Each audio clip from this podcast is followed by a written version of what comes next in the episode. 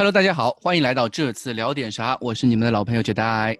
大家好，我是来睡前听故事的 Crash。大家好，我是再次与金总擦肩而过的库里里。大家好，我是早上睡觉起来还没睡醒，准备讲故事的蛋蛋。哎，那你你跟就你就跟库尔私聊嘛，对吧？你一个讲。对呀，谢谢。没有 库里老师的声音，我是睡不着的。哎呦，呃，我们真的等了等了多久啊？四个月，四个月，三个月，四个月。英超终于重新开始了，然后我，而且是昨天那场比赛。是凌晨三点十五分，我一开始以为我真的真的是看不完全场的，但是看完上半场之后，我竟然兴奋的睡不着觉，又把下半场也看完了。看完之后隐隐有些后悔，应该中场去睡了。啊，你是十五，你是中场十五分钟的时候，就是说决定去睡觉，然后十五分钟没有睡着。哎，没有我我其实我本来是跟那个胡经理说的嘛，我说我上半场，因为我这两天。工作特别辛苦，对我本来想说胡经理接我下半场，结果胡经理跟我说他 ready 的时候，我跟他说算了，我还是看完吧，因为我觉得完全睡不着。我跟老板是，我跟老板完全恰恰相反，我是很担心我看完了会睡不着，然后结果我是十点钟我就爬上去睡了，然 后就没有起来对吧？一睡未醒。不是不是，我是睡不着啊！你是一直睡不着，兴奋到睡不着，我是一直睡不着，然后结果比完了我就睡得很香了，就一个石头这样落下去了。可以啊，呃，我们三我们今天四位嘉宾里面只有蛋总是没有看直播，是看的录播的，对吧？所以今天其实我偷偷看了直播啊，你啊你偷偷看了直播，他只是没有讲话啊，他只是没有讲话是吧？啊，因为没办法呀，你要上班，你上班你只能拿手机偷偷看了，然后我跟你差不多，下半场我就溜回来了，因为我们要搬实验室。啊邓总这件球衣很屌，邓总这件球衣还是卡帕出的热刺，哎，是热刺吗？啊。是啊，是热刺，怎么不是？所以他今天要开视频啊！哦，怪不是，我天天都是这一件，我他每次都是，对他每次录节目也都这件。哎，我看你看一下，我今天穿的贴身，嗯，超舒服的。谁要看你穿的衣服啊？刚刚还说想让老板开开视频，现在就谁要看了是吧？这个就是对吧？男人，不想，男人就是这个样子。嗯，哎，我们还是聊回这场比赛吧。嗯。比赛的时候，其实还是这一这场，我觉得这场比赛还是一场比较典型的穆里尼奥式比赛嘛。就如他，嗯，比赛前或者说我们以前就一直这样说的，穆里尼奥一跟穆里尼奥和波切蒂诺相比，他们是两种完全不一样风格的主教练。早以前我们一直说波切蒂诺是一个以我为主的主教练，不管对手是谁，我们只会打出自己的风格，打出自己的水平，对吧？偶尔会会有一些，就什么防守反击啊，这种蹲坑式防守啊，这是因为中场拼不过别人，没办法了，才去防守的。但穆里尼奥不太一样，穆里尼奥这场比赛主动放弃中场，主动放弃球权，把球权交给对手，而且他赛后自己也说了，这样的战术安排是他故意设计的，因为曼联这支球队啊不擅长于打控球，不善于。主攻，他们擅长于打防守反击，喜欢有找空当的那种进攻打法，所以一切都对了穆里尼奥的路子，只是最后还是输球了，哦，不是，最后还是没有赢球，嗯嗯，最后还是没有拿到我们这个 flag 立的有点可怕，这个一塌糊涂啊，对吧？一塌糊涂，这个最后还是没有我们拿想要的三分，那主场没拿到三分，还是有一些心里有点哇塞了，对吧？尤其是领先了近八十分钟啊，领先了八十多分钟。大家一直知道，就是说我对曼联，对吧，一直心怀怨恨。但是另外一方面，我又觉得，对曼联是四强之外的队伍里边，目前看来可能是最有希望进四强的。嗯，呃，在这种情况下，我其实赛前是非常担心的，我觉得很可能会输。那么如果我们这场比赛没有输，那肯定是有穆里尼奥的功劳在里面。那么最后呢，我们我们差一点就赢了，反而有一种种啊，我不知道大家。跟我是不是一样？反而有一种被偷走胜利的感觉。哦，就 就是我我没有那种被偷走胜利的感觉，但是就从比赛来看的话，就其实跟大家看到的一样吧。赛前其实我是基本上就没有任何的期待期望，就是我我不知道我们会赢还是会输，就是我都没有，我是属于一片空白的来接受一场比赛，嗯，因为真的太久没有看球了，我好像连胜负心都已经没有什么了。哎然后包，括朋友圈底下一堆曼联球迷在那边，呃，我什么我要干爆你们这队的，然后我就对啊，就是有这种人啊，你就你就会恨曼联，对对，我就觉得来呀来呀没有关系的。你就会恨曼联然后。然后看到看到比赛的时候，然后就反而好像是开了那种上帝视角。嗯当然我可嗯能没有那么专业，但是我就是上半场就我会觉得我们踢得好嘛，嗯完全嗯是按照穆里尼奥想的那个安排在踢球。然后下半场呢，博格巴上来之后呢，我就觉得我们的表现就，其实主要是对方表现的好的啊，嗯我们其实没有没有什么太多的改变，也做不出太多的改变，是在进攻人员上太匮乏了。小卢卡斯受伤真的是晴天霹雳，而且是在凯恩，就是，呃，我是呃，我是在这场比赛，我是给凯恩绝对是要打最低分的，就是在凯恩这样的一个状态下，又没有卢小卢卡斯，所以说我们的进攻真的是没有什么办法。但是防守其实我认为表现的还挺好的，我其实觉得戴尔没有什么太大的问题，就是他已经做到了他该做的事情，他没有办法了，就这样，对。所以总总结来说，就是一比一，在我心里面就是一个场面的反应嘛，各踢了半场好球了，所以就嗯，OK。既然呃，Crash 已经点名提到两个人名字，那我们先从后防线的戴尔开始说起吧，对吧？Crash 说戴尔这场比赛表现不错，很好。然后那个我先站我的视角，我的观点是戴尔这场比赛表现的非常好，好到我觉得这不是戴尔，一度觉得不是戴尔，直到最后补充一个细节，啊，你说，老板一直在群里面发了不下三遍，就是哇，戴尔这场的表现我好担，就是他的意思是他实在表现太好了，我他觉得之后是要出事的。对，是要，这样的一他就是他不断的立反向的 flag，不断的立反向的对，不 flag，没断的在给想到自，己一个心理暗示，没想到最后还是敌不过命运的安排。真的被他对啊说中了。，但是我觉得对蛋总肯定认为这不是命运，这是 因为而且而且我要说个这是天选之子，而且今呃这次节操箱微博是我做的，然后呃很多你别人在就说了，让戴总可以开始说了。戴总不，要你先让我让我说你让我说完呀，你先让我说完，因为因为因为就是这场比赛呃微博是我做的嘛，然后直播的时候我直到下半场七十几分钟的时候我才说了一句，戴尔今天表现非常好，因为他做了一个 last man ta- tackle 嘛 tackle，嗯铲翻了那个马夏还是谁我忘了，对吧？啊，直到那个时候，我才在微博上面说了戴尔今天表现非常好，希望他能保持。嗯但是我在微信群里面，其实就像刚刚 Crash 说的，我说了嗯不下三四遍。你应该是三十分钟说一次，四十分钟说一次，六十分钟又说了一次。对，对我我连说了三次，戴尔不要最后给我出事，对吧？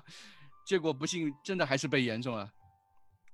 因为从数据角度上面，戴尔前八十分钟表现，呃，他是全场最多哦、就是全队最多争顶成功球员，呃，全队最过多的解围球员都是戴尔，基本上球到左边路基本上都能被戴尔防下来，我是这样觉得的。相比他跟桑切斯之间的表现，呃，戴尔是明显胜出一筹的。但总呢？你这你怎么说？你怎么能觉得他胜出一筹呢？解围多、争顶多这些问题，就像我们上一次说霍伊比尔，嗯就是进攻三区抢断次数多是一样的，因为他没有球权，所以他抢断次数多。嗯戴尔争顶多和解围多的原因在于曼联是针对他这一侧来打的。对，是的，因为相比之下，所有的球队都会觉得，如果你的中卫上的是桑切斯加戴尔的话，那戴尔肯定是弱点，那我肯定打戴尔这个地方啊。嗯，但是戴尔的为争顶成功率是百分之一百。啊，那那行行行，你那你你跟一个什么拉斯福德、马夏尔争顶成功率百分之一百咋的？你你跟伊哈洛如果抢一八十分钟或者六十分钟了，这个东西那是不是又能说明说那是不是又能说明穆里尼奥的战术策略？穆里尼奥问题我们等会儿再说，好吧？穆里尼奥问题我觉得我们等会儿再说，因为穆里尼奥这场比赛我觉得嗯是有很多东西值得说的。嗯呃，戴尔的问题我是这么觉得的，我是依然觉得他没有踢中后卫的智商。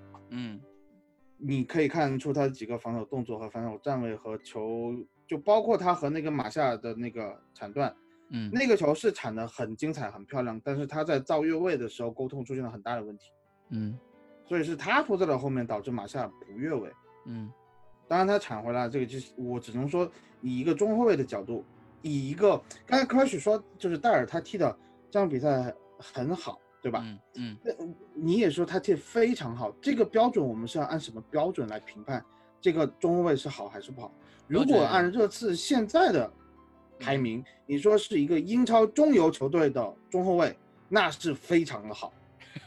如果你是以一个争四的球队的标准，那么以戴尔的这个表现和最后送的点球，我一再的说的就是，如果你需要我们这支球队能够稳定的去争四，或者是说去冲击一个冠军奖杯的这么一个要求来做评判的话，戴尔提的这个中后卫是不够格的。你作为一名争四就欧冠级别球队。的中后卫，你不可以在球队这么关键的时候，你可以就是说，就是门将和后卫都是有这样的一个足球界的一个很不公平的待遇，就是说他不像前锋，他可以一场比赛隐身，对吧？对他不能失误。就像这场比赛对面的德赫亚，嗯，对啊，他一场比赛都隐身一个前锋，他进一个球，那他就是全场最佳，就这种感觉。后卫他一场比赛高光，对吧？对啊。就是你反过来一个贝尔温一个戴尔，你就你就这个要求完全不同，这就是对高水平球队和高水平球员的要求。因为我们现在，如果我们就是说球迷啊，俱乐部主席领领导层怎么怎么样也好，就是我们的心态就是定住，我们能有个呃前六，能冲到前六就阿弥陀佛了。那戴尔这个表现，我觉得完全 OK。嗯但是如果我们的目标现在摆的还是前四的话，那戴尔这个表现就不 OK。嗯，具体的不 OK 就是他的，比如说失位啊，或者说那种失位，他的对一些球的处理。而且我我今天呃，就是今天我们聊这个节目的时候，我们列的这个提纲，我说球队是进攻手段匮乏，有一个原因是中后场出球的问题。嗯，中后场出球的问题，那么我觉得呃，脑补一下的话，如果上的是阿德维勒的话。这个出球会比戴尔好很多，嗯，戴尔，因为我们知道桑切斯是没有什么出球能力的，出球能力，对，那那么中后中场，呃，就是中后卫和后腰之间的连线，我觉得很大程度会需要去依赖到戴尔，但是戴尔的出球并不能让我满意，所以我觉得综合各个方面，再加上最后送点球那个动作，虽然确实博格巴这个。嗯，但是没没办法，我没有办法去指责说这个球，呃，博格巴就他就完全利用了规则，完全利用了规则。你在那个位置上，你只要被甩掉了，你有上手的这个行为，那为什么有些人为什么不摔呢？那这种，我我只能说，那么戴尔的这个表现，我觉得依然还是不够理想。当然有进步，但是我们就希望看，呃，如果他，我觉得穆里尼奥赛后的意思就是说，戴尔未来还会踢中后卫的位置。嗯，那我觉得留给他的时间不多了嘛，就八场比赛，他不能再出现这样的失误了。如果我们需要争四的话，呃，我是觉得，呃，我承认，我觉得蛋总说的戴尔没有踢中后卫的智商，像我们可以换一些委婉的词啊，比如说戴尔缺乏踢中后卫的经验，尤其是缺乏踢双中卫的时候一个中后卫的经验。我觉得说经验比说智商好很多，是因为经验似乎是可以通过 戴尔来弥补的，而智商不可以，因为我们其实明显的已经看到戴尔在进步了。对吧？那么这毕竟是复赛的第一场比赛，那么以后他会有更大的进步，他会不会沟通的更加自信？他是不是因我们包括看到他的身形也有所改变，似乎瘦了一点啊？他会不会在一个远景的时候，在他刚刚上场的时候，我想，我想名单上明明没有阿尔德维尔德，为什么我看到一个身形有点和 body language 有点像阿尔德维尔德？后来我发现原来是戴尔瘦了一圈，对吧？所以说我觉得还是应该鼓励戴尔的进步。第二点是，呃，前面戴总说到。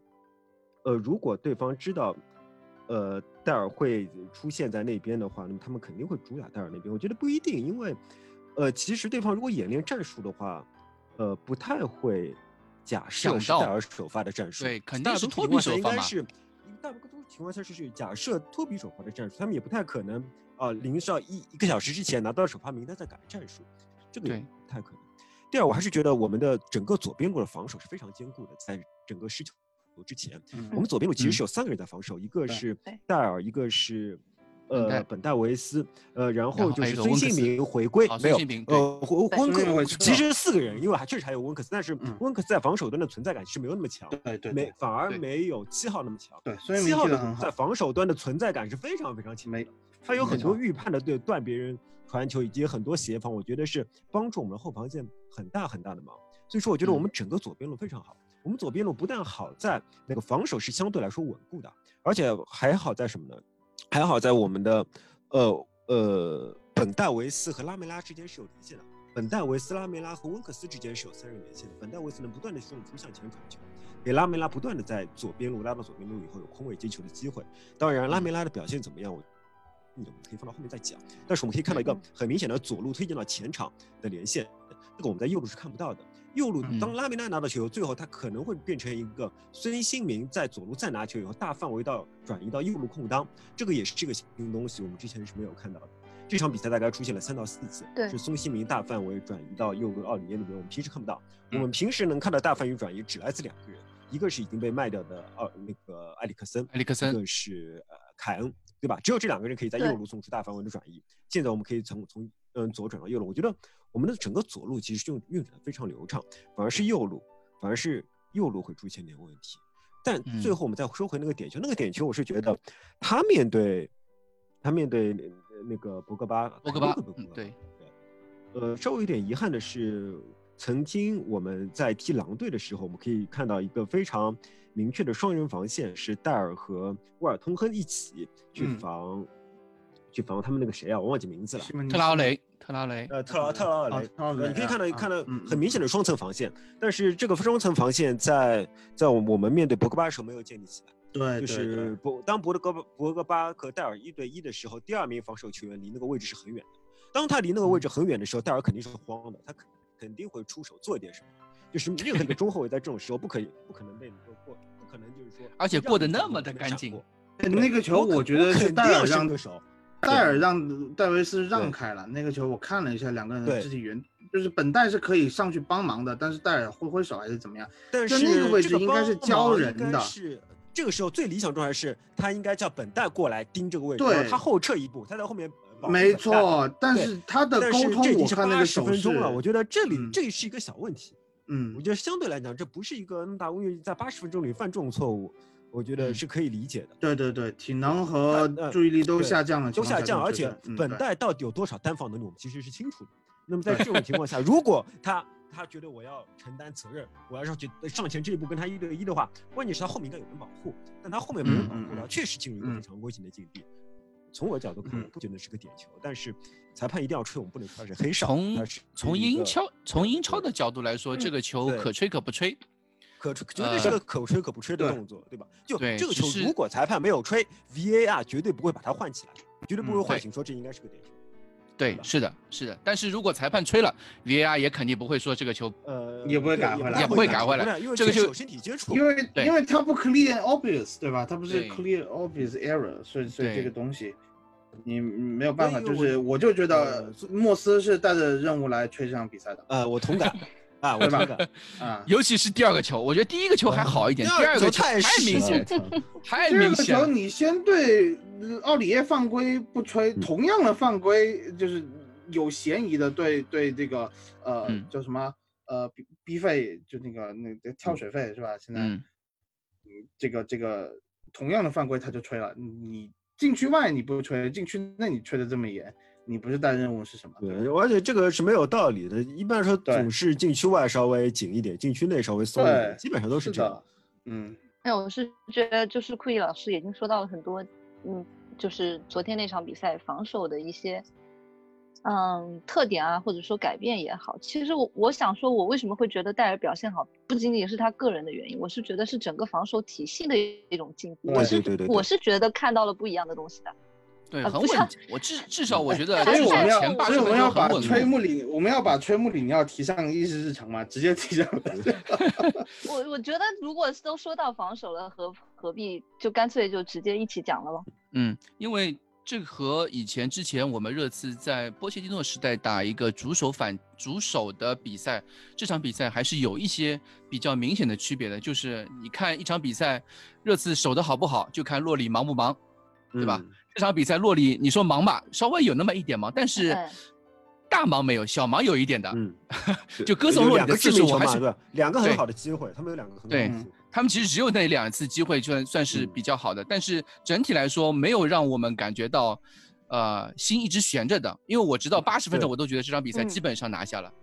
我我当时是这样的想法，我也是这么想的。嗯，对，所以整场比整场比赛对热刺的防守来说，热刺这这套防守体系来说，我们绝对是我从我的角度上我是认可的，并不是说和呃疫情封闭之前的热刺，呃虽然说结果来说呃大差不差，就是说这支球队还是没有变，还最后时刻还是犯了一些错误，但是失球了，对对，但是从过程上面来说，我觉得从八十分钟之前。呃，整支球队在防守体系上面的进步是一个显而易见的东西，或者说，做我也可以这样说，作为一个一场揭幕战，这球队能达到这样的一个表现，我觉得是合格。到最后合格了，对，合格。对于一支前六球队，然后对手是靠了一个明星球员，世界纪录转会费记录，嗯，是世界费转会，靠一个明星球员制造了一个点球，对吧？靠明星球员个人能力制造了一个。和带任务的裁判，对吧？合力制造了一个点球，那也没有办法。啊，你而且尤其说到这个裁判，我其实我其实不很喜很不喜欢说裁判，但是你要想到这场比赛，嗯，拉梅拉那么多犯规，一张牌都没有，一张牌没有。最后最后哎，前后戴尔轻轻推了一下，出了一个点球，对吧？这个尺度就完全不一致嘛。哎，套水吹点球而已的，而且而且 VR 完了以后不不补黄牌，我不知道他怎么想的啊，是啊，就脑子完全没没带到球场上来的感觉。或者如果你看过以前孙宝杰和陆俊的自述的话，你就会觉得这是这是中外就是统一的套路，对吧？作为曾经拿过金哨又进过监狱的那些裁判是怎么叙述自己如何影响比赛的？如果你看过那些自述的话，你就会发现这些套路是一致。哎，你可以说一下这个具体的，比如说举个例子，呃，比如说具体的比赛我记不得了，类可能是类似于申花打中远之类的比赛，那么其中一方可能塞了钱，那另外一方可能也塞了，但是钱塞的不多，那么最后裁判是怎么帮助那个塞了更多钱的那方的呢？他反正放，他反而放纵另外一方的犯规，另外一方那边拼命犯规都没有黄牌，都没有黄牌，那么在这种情况下，另外一方就误解了裁判的意图。误解的裁判以为自己真是一个可以犯规的球员，受力了，对，以为自己塞钱塞到位了，就可以为所欲为了，而于是在这个关键时刻，红牌和点球都来了，而且也没有话说，因为你确实触犯了规则，对，也没有话说，就是说裁判甚至可以诱使你误解自己的尺度，最后呢又巧妙的变换尺度来让你吃到真正的大亏。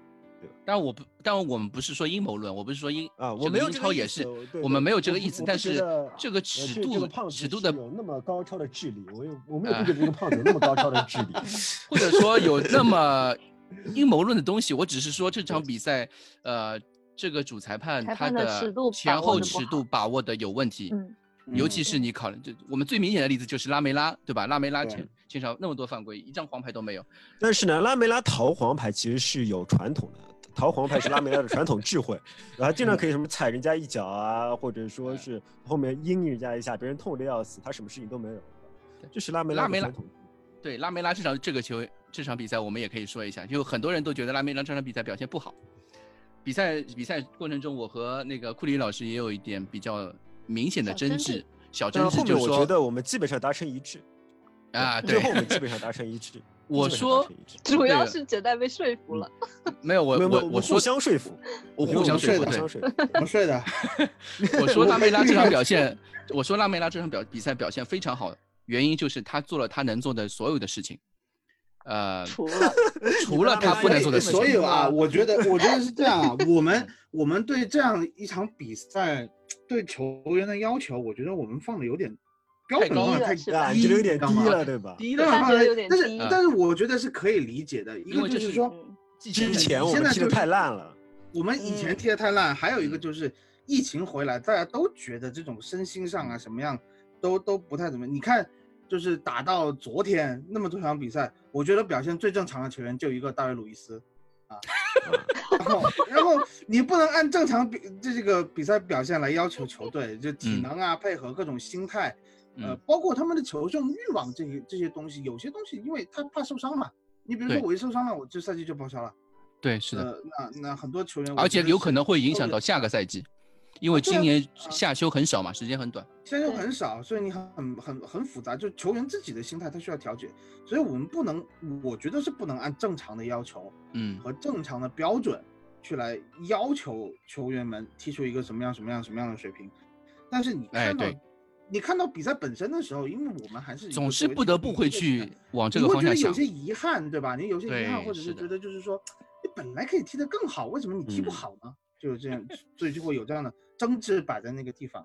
好了，请你说他为什么踢得非常好，谢谢。哎，其实其实我我说拉梅拉踢得非常好，其实就概括起来就一句话，他做了他能做的所有事情。他的大范围逼抢，呃，他的防守动作，他的挑衅。你可以看到上半场，他无数次的用他的防守动作、粗野的防守动作去挑衅对手的进攻球员，然后他的串联，我觉得拉梅拉做的也很好，嗯，以及控球也做的还可以，至少他在他的脚下球不太会被断掉，这也是我们前场唯一为数不多的几个就是没有被断球的球员，因为最后从赛后数据我去也可以去分析一下拉梅拉这场比赛零失球。相比之下，不管是孙兴民也好，贝尔温也好，凯恩也好，在他们脚下，除了主传球失误之外，都或多或少会被对手队友抢走的那种呃时候。但是在拉梅拉脚下，从来没有丢过球，他的丢球都是他传呲了，这也是拉梅拉唯一 做的非常不好的地方，或者说他不善于做这个事情的地方，对吧？他就是不擅长于做啊做那个最后一传，或者说也有可能是这个时候，我当时跟。那个库里老师说的是，会不会？你说的是草率，你说的是草率，对他的传球太过于草率，或又或者说是整个球队和他不在一个节奏上面。嗯，你的你当时说的是全队跟不上拉梅拉的节奏。对，我觉得有可能是这种想法，就是我觉得完全不是，我就我也觉得完全，我觉得完全不是。你说，你说，你说，你说，没关系，反正最后我们达成一致了嘛，就是他在最后一传的上面出现了问题。呃，我觉得要分两部分说，一部分是拉梅拉他在防守上的贡献是非常，防守跟进攻两边。防防呃对，防守上的贡献是绝对是你难以想象的，就是我们假设上的不是拉梅拉，而上的是，呃阿里，对吧？那么或者说拉梅拉的很多已经走掉的埃里克森很多表现是阿里是不可能做到的。呃，同时拉梅拉下场以后，你也会发现我们的防守强度是下了一大档。哎，对拉梅拉为什么要下呢？其实也是不得不下，因为我们有那么多比赛要踢啊。拉梅拉是一个比较脆弱的战士，如果为了让他要贡献足够多的，为为了他能够在场上足够多的贡献，不得不让他在七八十分钟时候下场休息，这也是没有办法的事情。但是老板说拉梅拉串联做得很好，拉梅拉只是最后一传不好，我是完全不同意的。拉梅拉看上去是最后一传不好，其实是只要拉梅拉触球，那么有很高的概率就会变成我们球队最后一次触球。就是说，拉拉梅拉每一次出球都变成了我们最后一传，而不是他最后一传太草率了。那么为什么呢？是因为我觉得拉梅拉有两点是非常好的，一点是他的跑动非常积极，就是说他始不断，当他不断在奔跑的时候，他始终能找到一个比较好的、比较舒服的接球位置。这是第一点，第二点是他，他是跟，呃，本戴维斯是有连线的。当本戴维斯还健康的时候，如果你当你看到阿里在发挥的时候，你会发你会发现，阿里发挥那些球全部都是本戴传过来。那么现在是拉梅拉踢阿里这个位置，他同现同同样享受到了本代福利。这个本代福利是你是其他人就是说是贝尔温享受不到的，就是在右路的贝尔温享受不到的，是那个凯恩享受不到的。这这个只有你在左边路的那个人。同时呢，同同时还是那个孙，因为他已经回去防守了嘛，所以他不在那个位置上。对，孙那个孙是其实分担了很多压力。在这种情况下，其实呃拉梅拉是享受到本代福利的。那么，但是当拉梅拉享受到本代福利以后，你会发现一个很明显的现象是，拉梅拉除了偶尔有一两次是一脚出球的回传之外，拉梅拉极少有拿球之前就想好怎么办。拉梅拉永远是只看球，他不看队。包括他拿好球以后，他呃他不看队友，他不会想我拿球以后，队友大概在哪里，我可以怎样帮助队友，他不会想，他永远是我拿好球以后，我在对抗中寻找队友，他有足够的自信才可以对抗，他有足够的自信去寻找队友，这是第一点。第二点是拉梅拉，他永远不会传出一个思路非常清晰的球，就说除非有个非常开阔的空档，很明显，大概是在七十分钟左右时，你可以看到拉梅拉有一个很漂亮的分边，那是不管谁下来踢那个位置都会这么传的球。就是除非有这么清晰的一个很明显的巨大空档，不然拉梅拉不会这么做。拉梅拉会会往回拉两步，然后假装看向一个方向，同时用一个非常隐蔽的动作把球用一个不适当的力度，以一个不适当的角度传给一个毫无准备的队友。因为当队友看到他这些动作的时候，完全没有准备好，你竟然会在这种之后把这个球这样交给我，你这种球交给我以后，我自己没有任何空间去处理。就拉梅拉永远是这样，他非常讲究出球的隐蔽性，但他不考虑队友。因为我自己也踢过这样的队友，在这种情况下是非常非常不舒服的。所以并不是呃队友跟不上拉梅拉的节奏，而是呃拉梅拉的思路，拉梅拉没有一个与队友好好配合的思路，拉梅拉没有一个完全要融入球队的思路。但是拉梅拉确实是个非常有能量的球员，就是你如果说谁是是谁是这支球队上跑动最多、拼抢最积极、能量最大、呃到位率最高，或者说是 DPS 就是说能量的 DPS 最高的，那肯定是拉梅拉。但是拉梅拉的思想是短路，他的身体的状态非常非常好，但他的思想就是短路，造成我们很难取舍。就是我有时候会想，如果嗯呃当拉梅拉在进攻最后一传的时候，不是拉梅拉是阿里。阿里也会传出一些草率的球，但阿里不会有那么多神奇的失误，在最后。对，但是你让球队进攻效率会提升很多。但你跟我说，你把这场比赛把拉梅拉换掉换成阿里，我们会不会踢得更好？我觉得很难说，我们可能很难说，更早溃败。你我们可能 我觉得换成小卢卡斯会更好。对，小卢卡斯是另外，小卢卡斯和拉梅拉是小卢卡斯防守没有那么高的贡献，呃，而且他的配合度也很低。但是小卢卡斯直接的冲击力更高，拉梅拉其实也没有太多的有球冲击力，拉梅拉其实无球冲击力还挺可怕的，他这种高速插入进去有有一个抢点，他差点就抢到了。拉梅拉就是永远只看着球，他不会想到无球球员是怎么样。所以我们两这队里面两个南美球员都是这样。所以，所以库里李老师觉得，你觉得在前腰这个位置上，我们现在只可能只有拉梅拉这样一个选择。不不不，如果阿里能够恢复状态的话，就是阿里啊。你要看对手的这种东西，你一定是要看对手。你而且我觉得你现在按穆里尼奥的这个思路，所有都是以对手的踢球模式和战术风格来制定战术。那么你的你的这个首发人员选择也是相当于是对症下药的。所以而且如果如果你凯恩能更加承担责任的话，就有更好的状态的话，可以扛住人的话，你你凯恩控制一下前场球。你凯恩吼拉梅拉两声，那说不定拉梅拉也能做出一些正确的选择。对，拉梅拉就是，我觉得我总结拉梅拉就是两点，他有一点就是一沉迷于身体对抗，对他很沉迷于身体，有点像他故意去找身体，不太一样，故意去找身体。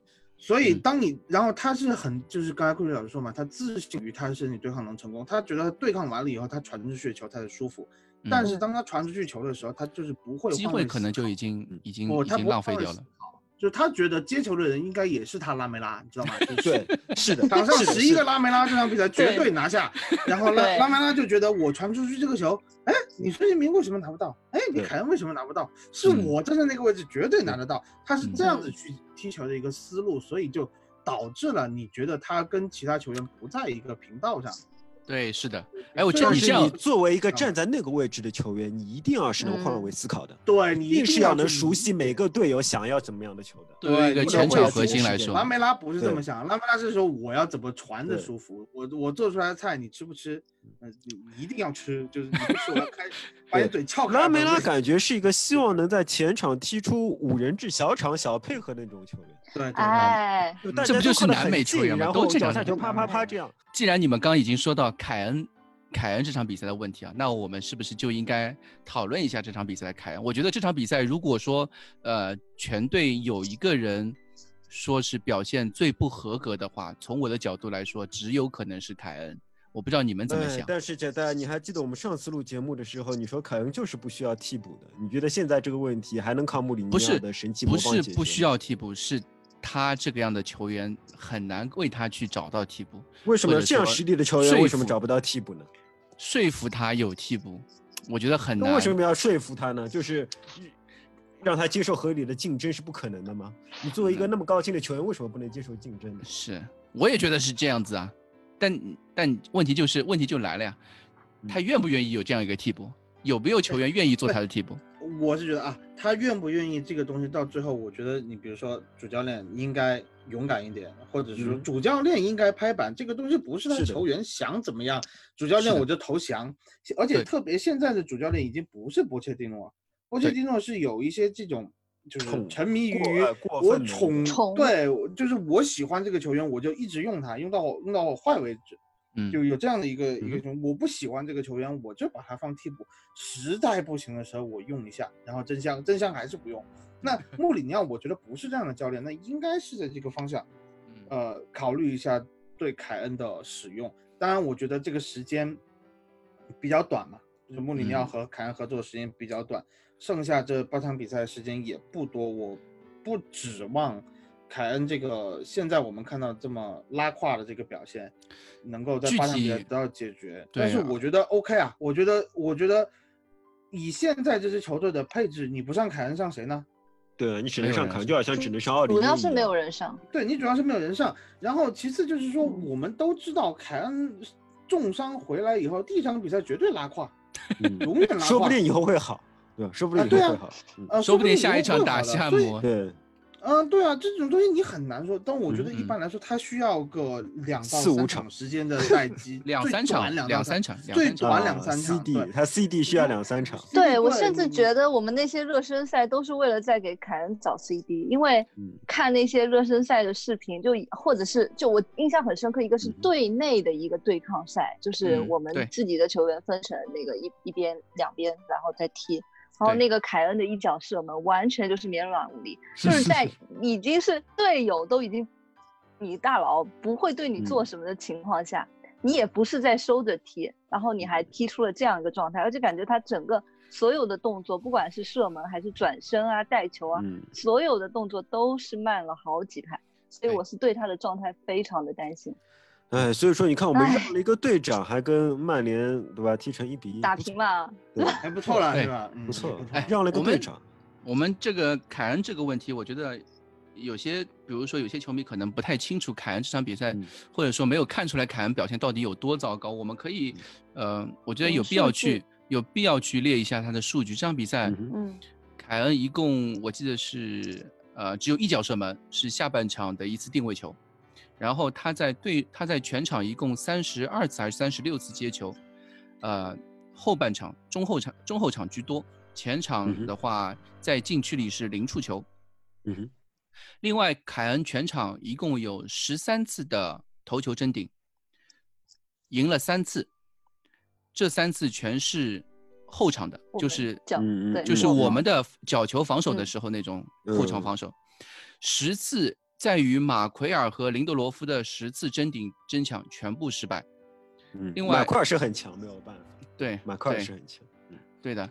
呃，另外就是他的传球也是全队最糟糕的，百分之六十的成功传球成功率，以及还丢了一次，就是在他脚下丢了一次球权。嗯，所以从各方面的角度来说，这场比赛凯恩在。即便是我们不用主观的评价去，我们用非常客观的数据去评价这名球员，他在这场比赛表现也是最糟糕的。呃，我再补充一下，列这么多，我觉得你都不用列这么多，你就直接说一个 SoFa Score 上面那个那个得分，对，嗯，得分比凯恩低的只有杰德森。嗯，对，嗯，对，杰德森还有评分啊，原来啊，杰德森就你上场超过二十分钟都有 都有评分。我再补充一下，觉得就是有很多人可能会觉得凯恩作为一个前锋，他在禁区里拿球机会不多，是不是因为我们的中场支持不到位的原因？那当然，你也可以从这个角度去理解。但如果你看过很多凯恩的比赛，你会发现，嗯，当凯恩是在一个状态好的时候的时候，他就是一个可以破门的拉梅拉。就是说，这场比赛你在拉梅拉身上可以看到的反复的冲刺、反复的抢断，呃，反复的拿球，然后。获得球权支援队友，这些球这些情况，在一个状态好的凯文身上都是可以看见的。同时，凯文还能射门。那么这场比赛你可以看到，凯凯恩没有存在感。像凯恩这样类型的全能前锋，没有存在感是没有任何借口。很可怕的。我不能说他是一个纯九号，他受不得不到中场的支持，所以他就没有表现。你不能这么说，因为凯恩的特点就是在于他在整个中前场都可以活动，都可以获得球权为乐队。他在就是整体进攻的一部分。如果对他哪怕传球都没有的话，我觉得凯恩就是在我们昨天如果说进攻体系的失败，就是说打不出非常，尤其是下半场打不出非常有效的进攻的话，我觉得，呃，拉梅拉下场，或者说呃杰德森或者是洛塞尔索上替补上来之后打不出表现，这些都是原因。但是凯恩是因为作为顶在最前面的那个人，他的十次争顶失败就是一个很显著的一个一个原因。嗯，那么我还想再补充一点是，如果你去看，呃，世界上其他教练和他们头牌球员的关系的时候，你会发现这确实是一段呃比较难处理的关系。比如说，呃，瓜迪奥拉就很早之前就意识到自己如果想要让帮助巴萨崛起，他就必须要跟梅西站在同一条战线上。但同时，他也意识到，就是说，呃，过分依赖的梅，过分依赖梅西的话，让他永远不能实现自己心中的足球。他是有这样的想法的，那么到最后就是说，梅西和瓜迪奥拉的想法是不一样的，所以说瓜迪奥拉离开了那个巴塞罗那。那么同样的情况也其实也发生在，呃，穆里尼奥和阿扎尔之间，因为阿扎尔，穆里尼奥一直认为阿扎尔就是英超最强的球员，但是他有一次受不了阿扎尔在防守时候的懈怠，就批评阿扎尔。他批评阿扎尔以后，阿扎尔就再也不主动要球。他阿扎尔再也不主动要球以后。呃，切尔西就离那个赛季的争冠渐行渐远。赛季，呃，应该是赛季还没结束，不确定，因为我不太知道切尔西的情况。很快，一五年那次吧？啊，一对，一五一六年那个赛季，穆里尼奥穆里尼奥就下课了。嗯，所以说，对，确实大呃球队的最大牌就是会比较任性，然后教练就是要知道应该怎么处理这些球员。所以说，我去同意蛋总说法。现在，呃，现在凯恩与穆里凯恩的状态和。以后我们是否要买入凯恩替补的问题，对穆里尼奥来说是一道非常重要的考题。我觉得就是说，我们不能说他应该怎么样或者怎么样，但是我们可以说这是一个从今天开始非常值得关注的事情。我们要看一看穆里尼奥在资源非常有限情况下会怎么处理。哦，没有，我刚才想说的被库里老师说了，就是以前的比赛，如果你有看到凯恩他状态不好，你会看到他回撤，你会看到他努力的会有镜头感。嗯。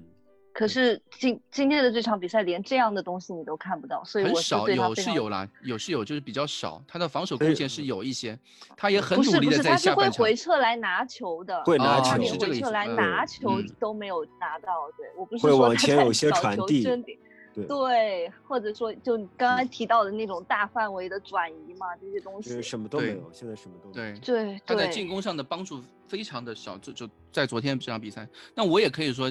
他可能是，呃，比赛状态或者六个月没踢球，刚伤愈复出，对，以及季前准备也没有做好，就是做的不够不够充分，因为友谊赛打的太少嘛。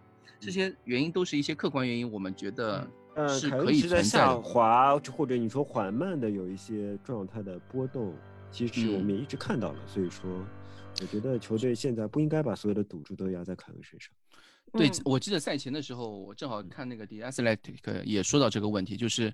呃，穆里尼奥如果想把这支热刺带的成功，就绝对不能把希望放在凯恩身上，是因。为，呃，他当时说的论点就是因为一个是凯恩是一个很容易受伤的球员，然后另外一点就是他现在的身体体能已经达不到他巅峰状态时，尽管他还没有达到巅，就是他的年纪好像 对还。没有达到他的巅峰，但是他的因为身体或者说一个。这些年的操劳程度来说，可能已经过了他的巅峰，是有这样的一种感觉。就就好像一部车，他已经跑，你看买可能买只买了一两年，但他可能已经跑了十万、二十万公里了。我个人觉得这样担忧，就是说大大家可能结合凯恩的表现和最近几年的伤病情况来说，这样担忧是比较合理的。嗯，但是我觉得凯恩还是。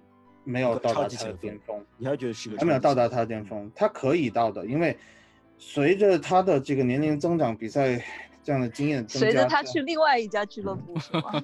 也没有没有，因为我觉得，我觉得他现在换了一个，我们现在换了一个主教练以后，他在一个新的主教练的这个执教模式下，我觉得他可以有一些长球，他会更加合理的分配自己的体能，去熟悉不同的体系。但合理分配体能的前提，我觉得是他有替补。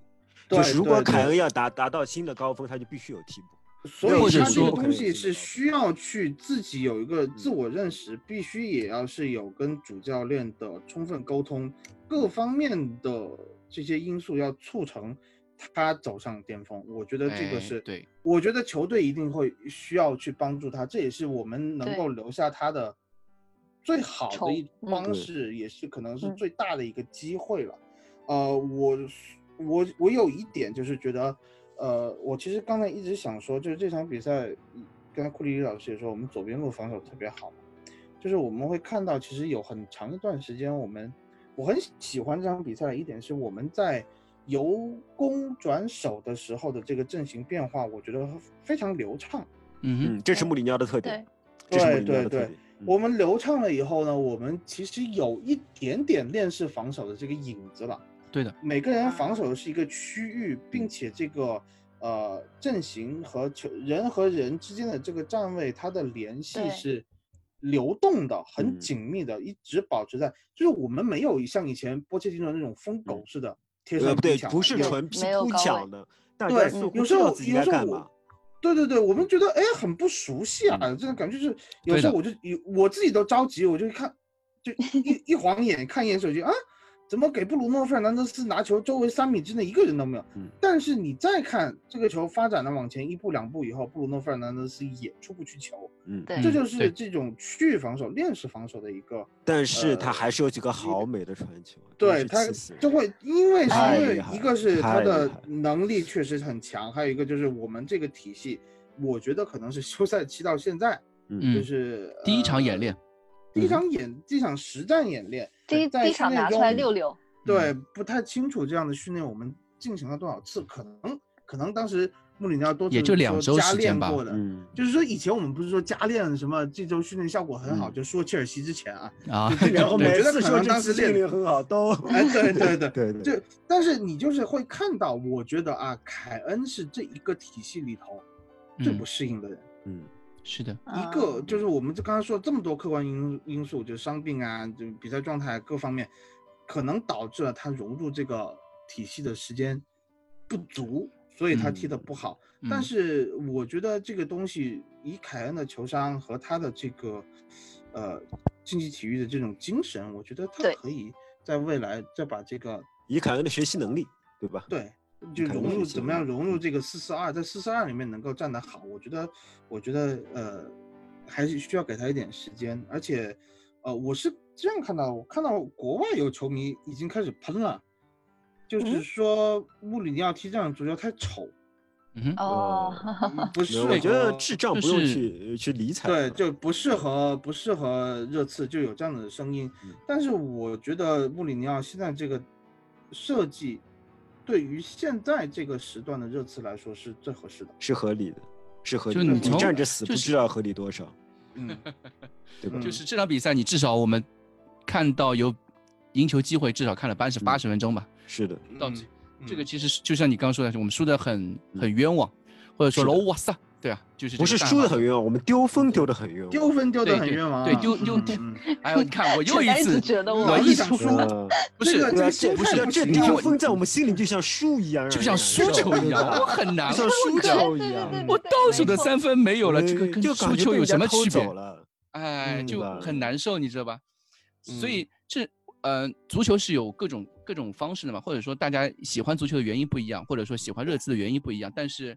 呃，穆里尼奥，穆里尼奥来了之后，给热刺改改变了一种风格。呃，我们也会一种赢球的风格吧，嗯，对吧？有些球迷需要去适应，我觉得是这样。然后，嗯，可能我觉得，我觉得很多人也不是什么什么，他们只不过是穆里尼奥黑，就是说，也不管是穆里尼奥到哪支球队，他们都会化妆成哪支球队的球迷，然后说三道四，对吧？也肯定会有这样的人，对对，也有可能就是有些球迷就是不喜欢防守足球。他们就喜欢，其实其实我之前是这样的，对，就喜欢就喜欢以我为主的攻势足球，或者说有些球员喜，有些球迷喜欢控制型足球，比如就是巴萨那种的。那有一种喜欢，嗯，快打风暴型的，就是热刺这种。有很多球迷是非常怀念那个波切蒂诺时期的足球。疯狗式足球。他们同时可能就是不会喜欢穆里尼奥的，也是有可能，但是无所谓。对，我觉得这些现在就是这样。嗯嗯，足球比赛还是结果论嘛。对吧？但但是我我是从跟你们录节目之后开始改变自己的观点的。其实，嗯，为什么？你本来也是这么以我为主，本来也是要疯狗的。对我我是喜欢那种就就是波切蒂诺式足球的，但是就跟你们录节目之后，大家都喜欢。就是我我以前也是那种要喷穆里尼奥的。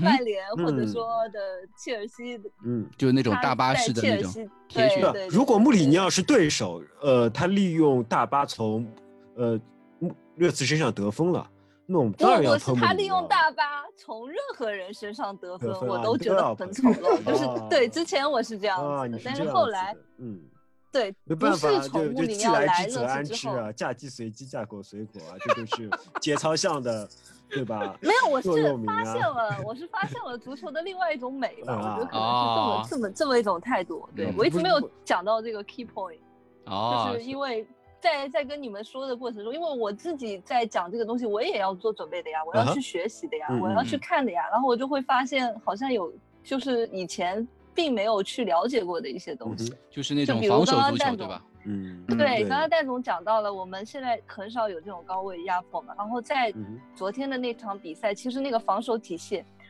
嗯，你可以说是四十二或者怎么样。我记得很，我记得很久之前，杰代让我做一篇那个就波切蒂诺时代的那种嗯嗯复盘，然后当时我们的中场中场站位是一个菱形站位，对吧？嗯是四嗯个人、四个点。但是昨天我就不仅是昨天了，其实就是在穆里尼奥在想要我们把球权让给对手的比赛里面，其实我们有一个中场有一个像，嗯、不止四个人，六个人六边形的一个站位。嗯对，他等于是前，面两个人就是。清楚啊，嗯对啊，因嗯为防守时候真的很明显，而且在对方后场拿球的时候，前面两个就凯恩跟拉美嗯拉几乎是平行的嘛。是的，然后，嗯中间是贝尔温跟孙兴民，而嗯且他们在防守的后面两个后腰了，就这样。然后他们在防守的时候都是退的很深很深，所以说嗯而且是比较紧的，而且是对，而且是嗯你们刚才说的链式防嗯守，就是我自己脑补了一下，我想的就是说，当曼联他比如他想从呃右边突破的时候，他会看到的是孙兴民、温克斯再加一个本戴维斯，然后甚至是的甚至还有就是啊、我们的中后卫是谁来着？戴尔戴尔戴尔戴尔，嗯，对，甚至还有个戴尔。然后相比过去他的那个，他们想要在左边突破嗯也是一样的，就是每次都会有一个这样的一个包围圈，所以嗯我就看着这样的防守，我是真的觉得我看到了不一样的东西。这就是我一直在强调，为什么我觉得昨天看到的比赛是不一样的。嗯可以看到更嗯多的东西了，没错，嗯就像你刚才说，其实理解实，更深了。嗯 嗯，我我想说的是，刚才刚才 Crash 你说的后腰的问题，嗯我觉得可能穆里尼奥来这么久以后，唯一一个犯的一个错误是他对西索科的认识。嗯哼，啊嗯，你认为当时说西索科还是一个很好的后腰，对吧？没错，他认为嗯西索科不是一个六号位选手，嗯嗯，他说他可能可以踢八号位，但他绝对不是一个 holding midfielder。嗯嗯，当时他这么说的。但是我们这场比赛，我觉得这场比赛看到了他西索科真的是，我的天，就就没有往前，就是我很希望西索科有时候拿球了以后就往前冲，推进，对突突突突突突嗯这感觉，对我觉得他能突出一点，对就是有希望，就但嗯但是他能够很好的站住这个位置。嗯你反过头来想，他是很好的执行了教练的是的没错没错，我后我越发就觉得，我这西索科踢这六号位踢的太好了。嗯所以，所以老板当时他刚刚在那个群里面，就刚开始比赛没没有多久的时候，然后老板有说他觉得西索科踢的不怎么样，我当时就想反驳了。嗯，我是觉得他就是站在教练给他布置的位置上，只是嗯因为他没有突突突，所以你觉得他不好看。你觉得是缺了一些东西？对，你我觉得这西索科不跟我不一样。非常多，嗯，呃他跟我想的不一样嗯非常多。嗯，对对，但他你看他的防守的覆盖啊，和一些就是他的站位，就是说他能够把这个链条给串联起来。嗯他，的链式防守，他中间这一环，齐索科做的是非常好的。而其实也是且他到了最后都还是在靠他，有没有？就是最后最后连续两三次防守，我真的觉得他要他要嗯死了，我都觉得。嗯，其实而且我但我我当时就觉得他蓄力八十分钟，就靠那十分钟。也有可能哦，因为西索科也是九伤刚嗯复出的，也是对啊对这啊对啊。因为能出太猛的。呃，嗯我刚看一下，就是西索科其实上半场表现，中规也中矩吧，因为上半场你两个中场都是六点嗯四分，，嗯嗯，你两个中场都看上去没什么数据。他主要是主要是下半场表现好，所以让大家有这样的观感。我其实我觉得我上半场那样说也没什么太大问题，因为他上半场确实没什么表现机会嘛。你说的都对，说的都对，你说的都对，你说的都对。哎哎，好但，是，然后嗯我我想说回来啊，就是我嗯现在觉得这场比赛暴露了一个很大的问题，还是，呃，我觉得这支球队太需要换血了。嗯但是 我没有钱现在啊没有钱，但是我没有钱这个换血做不到，所以就现在就全指望穆里尼奥了，你知道吗？嗯，但是我觉得唯一可能觉得有一点点希望，就这支球队不换血也行，就是穆里尼奥对这一群球员的认识。他当时刚来的时候就说这群球员是 coachable，嗯，嗯就是可以可以教的，可以指导，可以子可教教，对，可以嗯去，哎，就是把他的一些战术设计再介绍给这些球员，然后这些球员能够学习到了以后去执行的。那么我觉得现在这支球队的希望就是，但是你全部指望，全部指在穆里尼奥身上，可能压力是有点大的。穆里尼奥自己也说了嘛，他说这嗯个球队整个阵容需要有在两到三个位置的小的重要的改变。他是这么想的，但是是我觉得是，这么说的但我觉得是迫于嗯迫于没有钱这么说的。如果是有钱的话就是 五到六个位置没错，不就说至少要五到六个位置。我们真的需要五到六个位置，对，需要五到六个，因为你要想你是争四而已，还是嗯你要真的是去争锦标？你争锦标至少五到六个人，嗯，争对四可能两到三个人勉勉强强，但是你一定要上来，这个人是一定是集战力能打的。对我们跟我们算嘛，首先凯恩的替补就肯定要有一个，对吧？嗯是的，凯恩替补有一个以后，你中场的防守型中场的替补肯定也要有一个，甚至不是替补，后卫需要有一个，我觉得右后卫一定要有一个，嗯，这这就这就是我们的低消，这三个人就是我们的低消，三低消对对。，这是我们的低消我其。实觉得后腰可能没有这么急需哦，我呃那我我们这么看，嗯如果你西索科有一点点问题，因为西索科并不是一个不会受伤的球员，西我索科有是觉得一点点问题的话，问题就很大。我是觉得就是洛塞尔索到时候的位置怎么摆吧，我倒是觉得中卫还是有点拉胯，而且维尔通肯定走的情况下，你现在需要一个中卫，你不可能指望他干架。没有中卫的话，因为你还有托比，福伊斯也要走啊，没有托比中卫，我们现在基本上是三选二嘛。你三选二，你如果要打两线甚至三线的话很难哦。还有坦甘加这，照个我觉得呃呃不，照你这么说的话都很难，我们后后腰也很难啊。我们后腰只有一个防守型后腰，对吧？我们对右后卫我们嗯只有一个能助攻的右后卫，对吧？嗯助攻能力还普普通通吧，对吧？所以这个我觉得我们这个阵容结构、阵型的这个搭配是，哎，头重脚轻。对我们这反正就是低消都应该买三个人，但其实我们很可能只能买一个人。嗯，所以要看是买什么样的人。对对吧？现在最有机会的就是那个圣徒的后腰嘛，对吧？对霍伊比尔圣徒的嘛，爱霍伊比尔。对嗯对，嗯最霍伊比尔有机会的是他嘛。那个队长袖标都被撤掉了，嗯被，撤掉了，而且他已嗯经明确说是要离队了嘛。想想离队的。对，但有时候明确说想离队的人，最后也不来你次，也不一定啊 对也不一定最后就钱不到嗯位嘛，对吧？前两天那个那个弗雷泽，我看到就是我们之前也评价过那个苏苏格兰的弗雷泽对对对，边锋嗯，他说好像去去要去埃弗顿了，所以其实正常。弗雷泽这种球员完全不是当然我们也紧缺的。对我们也不缺这个球对队。对，不需。但是我当时想过。我当时不是，我当时想过弗雷泽的引入，就是在你引入不到替补前锋的情况下，弗雷泽是一个 Plan B，嗯，对，就孙兴民就去打前锋去了，孙兴民就就孙兴民、就卢卡斯打前锋嘛。啊，就就变成前锋去，就就就就再也不会回左路啊，或者是怎么打边路，就可能或者卢卡斯吧，对，就是所以弗雷泽就是是一个还反正就是可以选择的。就前场我们至少还缺还有一个人的位置的空缺嘛，不管他是替补前锋对吧？不管是嗯替补前锋也好，还是替补边锋也好，当然替补边锋的话就拉垮一点，你你至少别来个什么不要是来什么恩杰、恩库杜这种水平的，对吧？你至少有一个贝尔温实力的。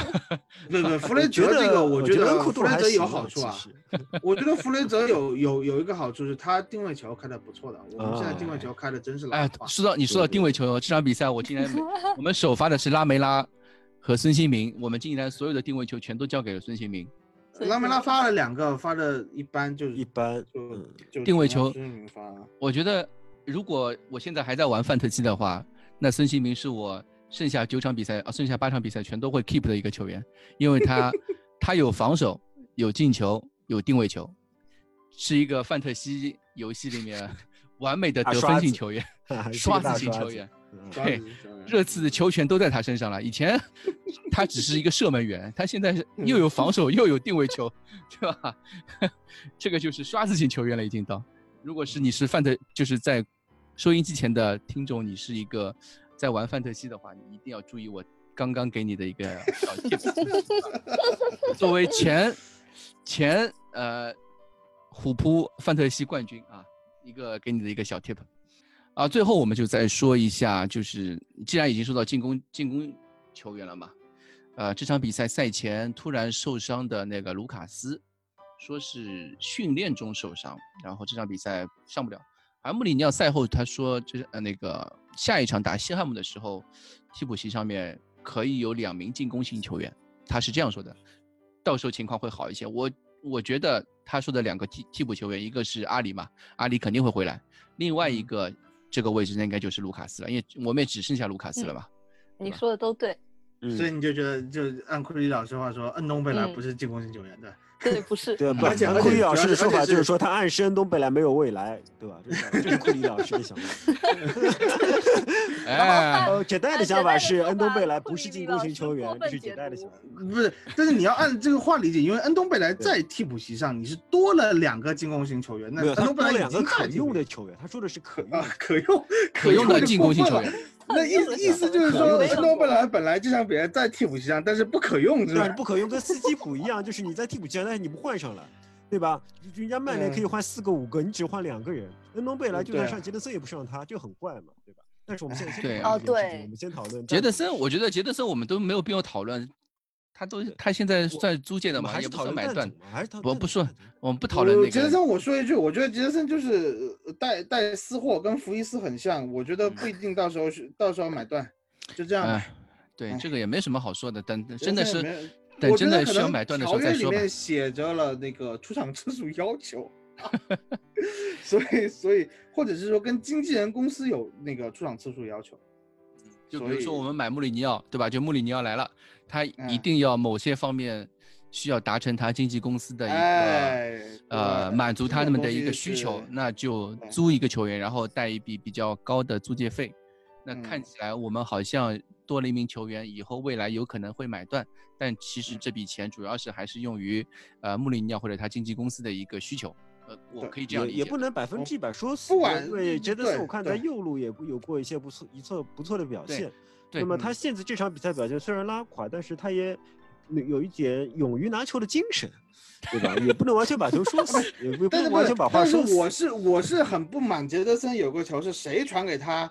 传到外线，他不追那个球，他追，要回头一脸不屑。你你老几小朋友，你老几？我就这感觉。对，他在这支球队我很不满意，是最没有地位的人，对吧？对啊，我很不满意他那个表现。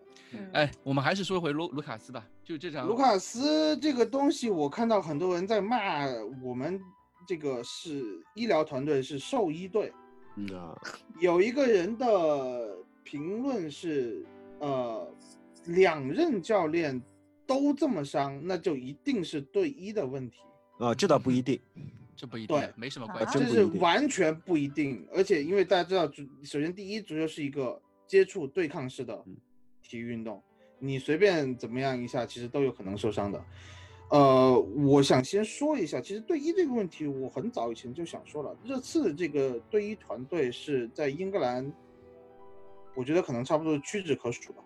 呃，数一数二。为什么这么说？为什么这么说？很多医就是热刺的医疗体系，我不知道他最后是有一个什么技术团队的支持还是怎么样。热刺的医疗团队是不断的在给英格兰国家队也好，包括英格兰的奥运奥林匹克整个运动队提供了很多的这个首席医务官啊。我们知道，因为热刺伤病特别多，所以他们经验就也有可能是这样哦。啊，对，也有可能专业知识就是有有很多实践的机会，也有可能是这样啊。就是呃，零三零四年我们当时的那个呃首席队医是一个女士，她后来是零八年到现在都是英格兰呃不呃英国奥运队的首席医务官，到现在。这是莱德利金治疗莱德利金的膝盖治疗出来的。然后我们这一群现在这一群队医呢，包括有几个医生，就是，呃，列维一直把他们留住，很重要的一个原因是他们在那个姆安巴那一次事件，就是心脏骤停了，呃，是热刺的医疗团队的处理是当时就是说世界级的，就不能做的再好了。嗯。嗯，当时博尔顿的那个呃医疗团队是有点束手无策的那个感觉，全是热刺这这一边的人在，而且我们比较，因为我们主场嘛，比较熟悉我们的这个医疗设备啊，都摆在什么地方，就就处理的很及时，所以当时是就是球队的是一张很好的名片，对于球队来说，所以我们队队医是一直不换的，那个首席现在应该是叫吉奥夫斯科特，这个人在热刺已经待了十七年还是十八年了。嗯，就是这么一个呃情况，但是我们训练中反复受伤，我们一个很大的问题是我们这个队医团队医一般是负责治疗的，嗯，对就是不是理疗对吧？不是理不是疗理疗，也不是去制定训练计划。计划。嗯现在有一个团队，你真正想黑的人，马上就就要浮现出来了。不至于浮出出来做水面叫做 sports science，嗯，啊，就是运动运动科学团队。啊，原来 Sports Science 的领头是谁呢？是波切第二波切蒂诺大儿子，就是我们、我们觉得小波。小波，他原来的那个就是我觉得，嗯，这个因为父子兵嘛，父子兵了以后，波切蒂诺可能觉得我就是想用这个人抵看你看他能不能上。我觉得有些这个这个这个这个方面的因素啊，就是我可能觉得。在上一任的时候，在波切蒂诺的时期，有很多球员是被过度使用了。嗯，对，这个是肯定，过度使这个我们也达成共识了嘛。对，所以你现在遗留的问题是这一群球员，他们现在的身子骨比较薄。嗯嗯我现在不太清楚，因为我最近没有查啊，就是穆里尼奥带来的这个呃运动医学团队 Sports Science 是谁？嗯但是这个东西它跟体能教练，体能教练一般是现在有这个 Sports Science 的一个 degree，就是对它有一个这个嗯呃执照或者是运动医学的执照嗯一个一个，或者是说他有至少有个学位啊嗯，就是这些东西就不是太清楚。但是我觉得以现在的这个情况，而且是你天天上网课了以后回来训练随便上这种东西，你看你看一下我们隔壁上了几个了，嗯，这这种东西，我觉得不要去怪到医疗团队，很多人都去怪医疗团队，就是一个比较狭隘的对医疗团队的一个理解。一个理疗，一个就是训练设计，还有一个治疗，这方面他们都是分开的。嗯嗯，所以说，呃，我觉得卢卡斯这个问题，你看马上就能恢复，我觉得也不是一个什么很大的问题。对啊你总不能觉得，就是球队总是全员吃吧，这就嗯哼不现实。就是利物浦这种情况，在这些年的英超算是比较罕见的。比较罕见，主要是我觉得啊，利物浦是他的轮换是足够的。你看他的联赛杯，他的足总杯都是用小孩，对啊，他不像我们嗯。一套阵容打天下，那那肯定没有对，其实克洛普在他之前的那个多特蒙德的时候，哇呃，，他是受到自己的球员的诟病的，就是说很多球员是不愿意再为他为克洛普效力的，说没错克洛普的训练基本上是杀人的，他基本上是嗯。扼杀了球员未来的可能性，去嗯。做很多的训练，让球员在短时间内迸发出所有能量，但很快职业球员就会走出走向，就说不归路。那么就包括在美因茨是的，然后你可以看到在利物浦特比的时候，我猜克洛普是有很多改变的。克洛普可能是吸取了之前很多经验，造成了现在就是说，呃，利物浦可以达到一个不断的迸发出能量，并且较少受伤的状况，而这而且可能是他的利物浦独门秘籍。利物浦的那个自己的医疗团队，他还是保留了自己人，对，嗯他自己人利物浦肯定是他训练设队计有很多了不起都挺不，也是都挺不错的。还有就是，嗯我们为什么不去解雇这些队医这种东西？主要是他们掌握的数据，他对这些球员的了解，他已经很熟悉了，对啊，一般不会嗯对。你想什么样的球员能熟悉凯恩、拉梅拉的背伤，嗯对吧？嗯，对啊，每年都要处理一下凯恩的脚每年都要踝。处理一下啊。你说凯恩的脚踝是医疗的错，是队医的错吗？嗯你怎么怪都不能怪到队医身上面吧？你只能说，难道说，呃，队医没帮他的脚踝彻底治愈吗？是的，就是说那是以现代前医学的以前的中国的运动医学是很成问题的。比如说，据说曾经有一个女排的国那个国手，她的十嗯字韧带甚至在手术中被接成了二次韧带。就是说，这对嗯这种是是以前就是说，嗯当中国在落后的时候是有这些问题的，但但现在其实在，在运动科学最发达的地区，我觉得不会有这些问题存在，不会有这些问题存在，你就要意识到，一个当一个球员受伤了以后，他的状况就是很难恢复到受伤之前，对这需要他个人的意志力，这是很多个人以及什么理疗医生所能师啊做得到的。对，理疗嗯师是作用最大的，科学运动科学这个职位的人是的做的最大的。这个跟队医嗯其实关系没有那么大。嗯对，这个并不是像你玩 FM 一样，你买一个好队医就可以让让你而且现术后的在恢复从什么九个月缩短到两个月，没有。而且现在好像好像 FM 里面有理疗师，也没有这样的，。对吧？有有有没有理疗师？因为我是 science，有 science。对啊，我们是这种 FM 老古董，你不要把以前的 FM 拿出来说？我的错，我的错。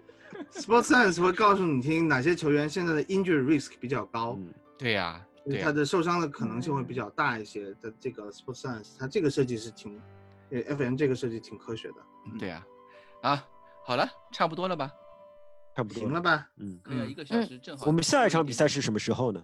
呃星期二，星周期二的，你们星期三的凌嗯晨，我星期二下午，你们星期三凌晨，我看一下，对对对对，又是三点半端。午节前一天，啊，嗯，对我，觉得三，我记得是三点。们下一场打3西汉姆，我觉得也没有什么可以需要说的吧，这场比赛。呃，因为我们现在也难以预测，因为目的因为我们手手上东西太对吧？太少，我我我帮你们，我帮我帮大家先打个预防针啊。西嗯汉姆昨天打狼队那场比赛是相当的丑陋，啊，在主场打的就是要啥没啥，前场那个菲利佩嗯安德森拿球就丢，嗯，啊，啊、拿球就丢，比比比那个比凯恩那个呼斯过打法还低。杰代，你觉得那个恩东贝莱会上场吗？我觉得会上场。你还你还故意 Q 人家，我觉得那我们看一恩东看贝莱这场比赛肯定会首首场上场。啊，如果你差点他想说首发对吧？